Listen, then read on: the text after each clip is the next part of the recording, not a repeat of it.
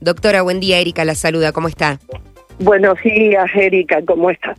Bien, bien, muy bien. Bueno, la pregunta será casi la pregunta del millón aquí en Mendoza, la que nos estamos haciendo, estas tierras que se han cedido, que ha cedido el gobierno nacional a comunidades, en teoría mapuches del sur de la provincia, ¿se trata o no se trata de pueblos originarios mapuches de la provincia?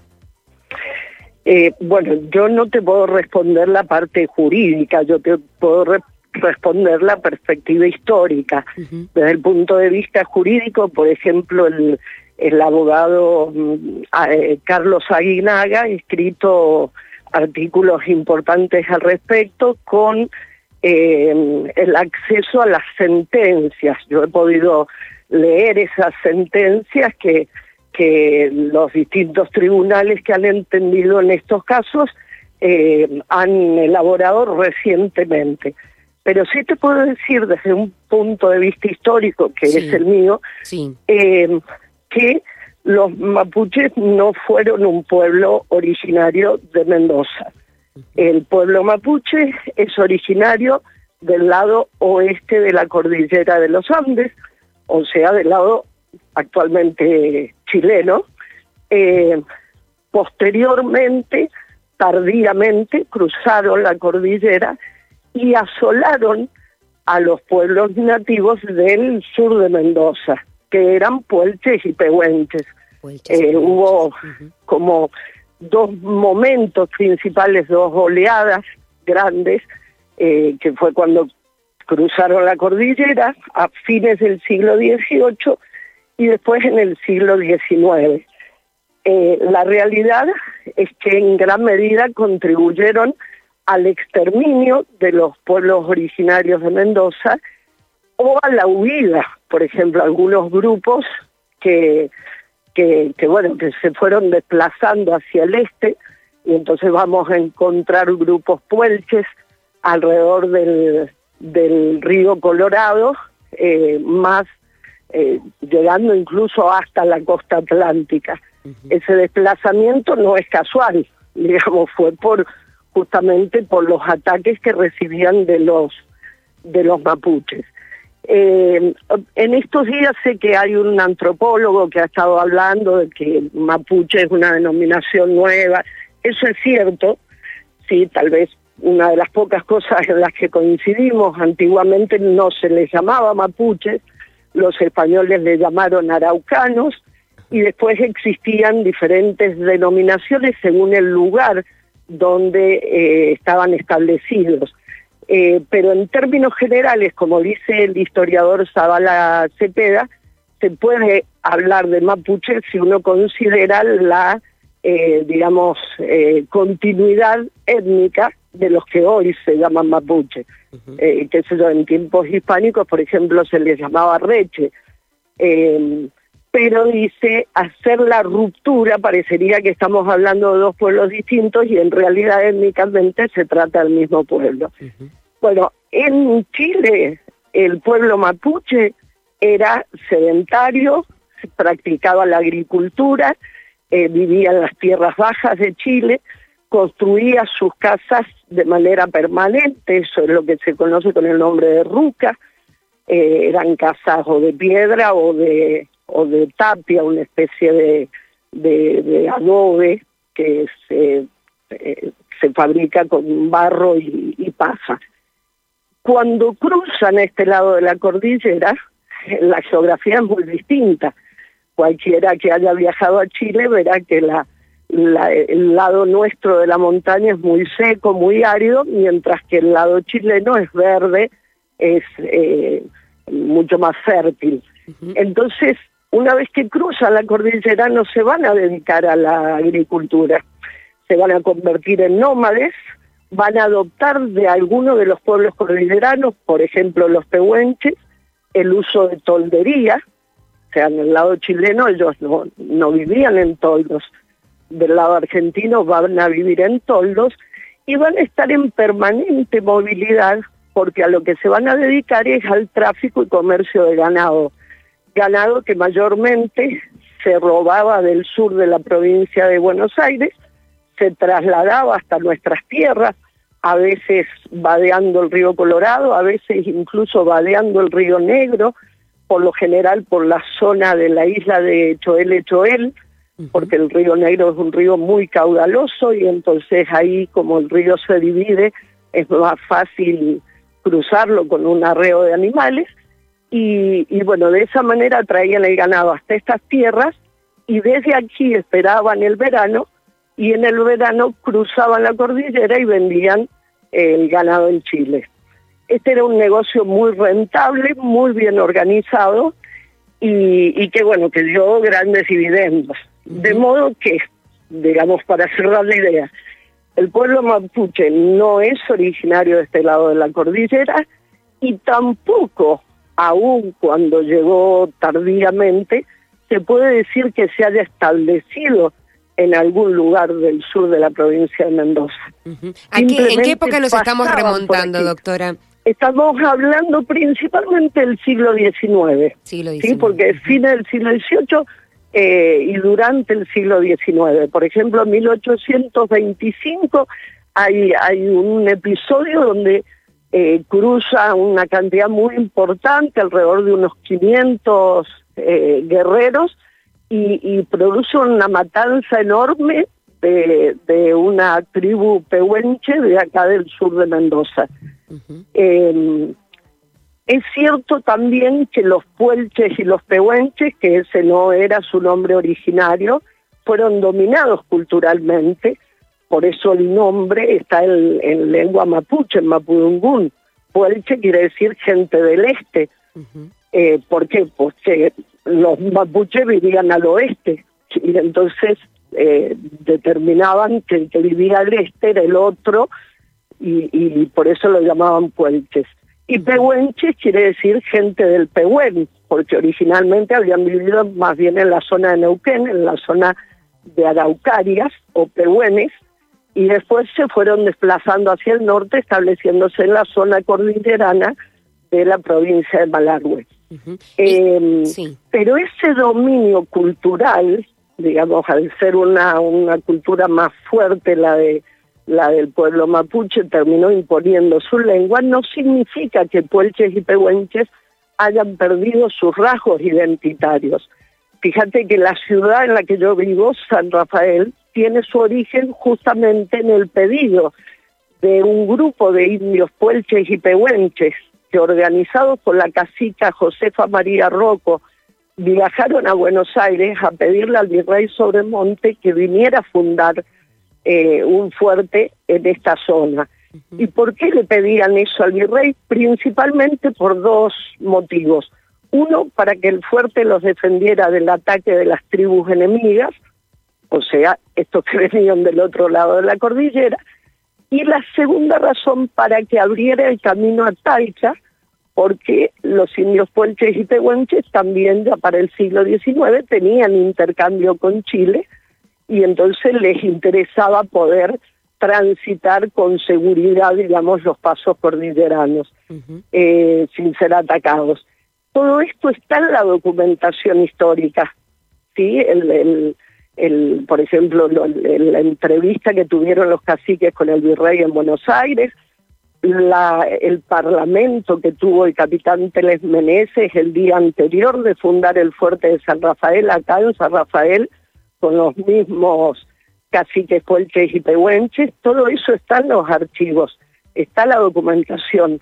El punto 3 de los 12 artículos que tiene el Parlamento del capitán Teles Meneses con los caciques, el punto 3 justamente habla de eso. Dice que los caciques se avienen a em, otorgar tierras para que se funde el fuerte porque desde allí los van a defender de las tribus enemigas. Entonces, eh, bueno, yo a la conclusión a la que llego es que la documentación está, es mucha, es accesible, está en los archivos, está en, en, el Archivo General de la Nación, en el Archivo de Córdoba, en el Archivo de la provincia, en el Archivo Histórico de Mendoza, en el Archivo eh, de, General de Chile, en la Biblioteca Nacional de Chile. Eh, hay obras que están, que son fuentes primarias, pero que a su vez están reunidas en el siglo XIX por Pedro de Ángelis, la colección de documentos sobre la historia argentina, y son accesibles porque incluso están en Internet, o sea que, la documentación está y no ha sido consultada. Eh, la persona que dice haber hecho el estudio histórico-antropológico para el INAI, mm, no sé qué título tiene, pareciera ser antropóloga, pero no se encuentra ningún currículum de ella en línea, eh, y solo ha consultado eh, un antropólogo que es Diego Escolar. Es eh, la, la única bibliografía que ella ha consultado. No hay ninguna bibliografía histórica, no hay ninguna alusión a las fuentes primarias y ni siquiera ha habido un estudio acerca de las comunidades que han hecho la demanda que todavía no tienen personería jurídica, que es una de las cosas que exige la ley. O sea, la misma ley 26.160, en su artículo primero, dice que la comunidad que reclama el derecho debe demostrar su pertenencia al pueblo originario que dice pertenecer. Esa, esa este parte todavía no se ha llevado adelante. Claro, eh, en este caso, por un lado, no se, no se trata de un pueblo originario y por otro lado, tampoco han demostrado su pertenencia.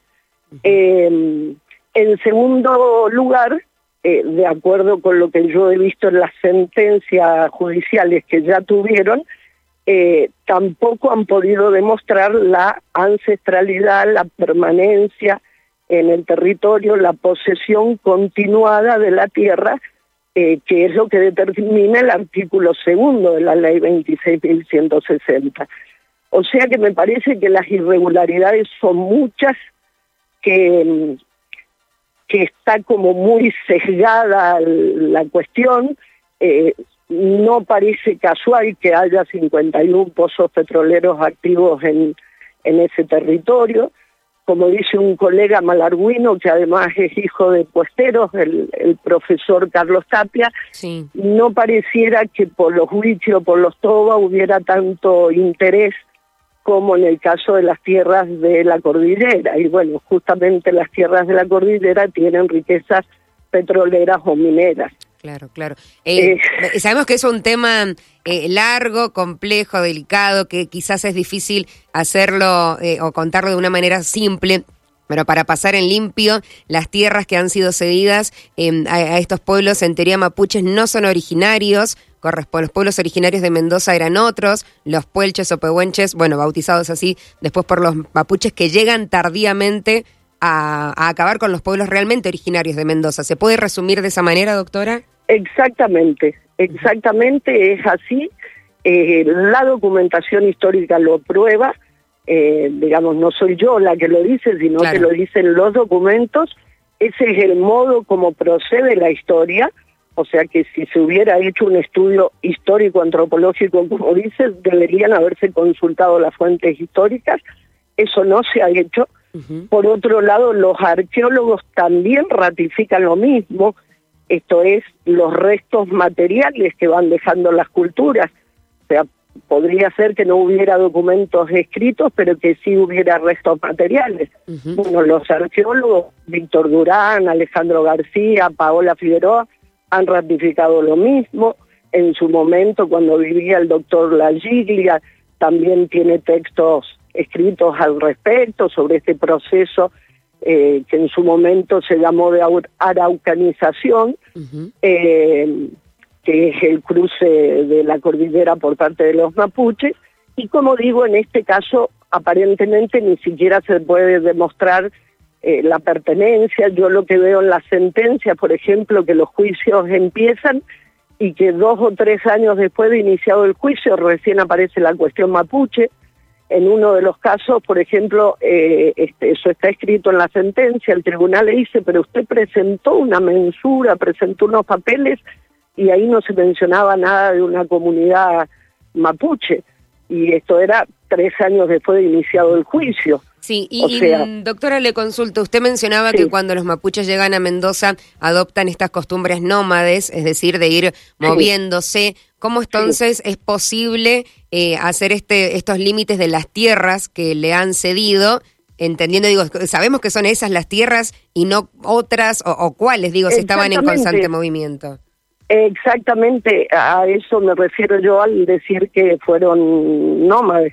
O sea, no estuvieron establecidos en un terreno, porque uno podría pensar, bueno, llegaron después, pero ya llegaron hace más de 100 años y se asentaron en un lugar. No, la realidad es que no se asentaron en un lugar. Estuvieron en movimiento y el movimiento iba desde la costa atlántica hasta, hasta el otro lado de la cordillera. O sea que no sé, eh, eh, es darle tierra por derecho de tránsito, porque no, no, no se puede acreditar, al menos en el sur de Mendoza, una presencia eh, permanente, una posesión real de la tierra. Bien, bien. Bueno, eh, imagino que ya también de parte del Ejecutivo Provincial las autoridades están haciendo eh, todas, eh, recopilando, ¿no? Todas las pruebas necesarias para acudir a la justicia. Bueno, según dijeron específicamente el Ministro de Gobierno, si lo que resuelve el INAI es contrario a nuestros intereses, vamos a seguir la vía administrativa de recursos jerárquica hasta agotarla y luego interponer el planteo judicial en la Corte Suprema de Justicia de la Nación. Es un tema que está arrancando, así que vamos a ver, ¿no? Lo que sucede, lo que nos depara en los próximos días, barras, semanas, incluso meses podría tardar. Imagino que es algo que, que excede a, la función también, digo usted como historiadora, el tema legal, ¿no? Porque también hay un costado legal y un interés político claramente que es el que nos acaba de mencionar. Por supuesto, y grandes intereses económicos detrás. Eh, con los cuales yo no tengo nada que ver, no tengo nada que ver ni con ningún partido político, ni con ningún interés eh, de ningún terrateniente, ni latifundista, ni nada por el estilo. Eh, yo simplemente hago mi aporte desde la historia, desde lo que yo he estudiado, eh, que sé yo, al menos desde el año 2003 yo tengo publicaciones eh, con respecto a estas cuestiones y, y bueno, ese es mi aporte. Yo no estoy sosteniendo, no conozco a las personas que demandan, no conozco a, digamos, a las autoridades políticas que, que están respondiendo. Yo he hecho llegar mis aportes a través de la Junta de Estudios Históricos de Mendoza, eh, pero digamos, lo mío es absolutamente voluntario, no tengo ningún compromiso eh, ni político ni económico con nadie. Más que claro, más que claro. Doctora, le agradecemos el tiempo y la comunicación. Muchas gracias a ustedes. Que esté muy bien.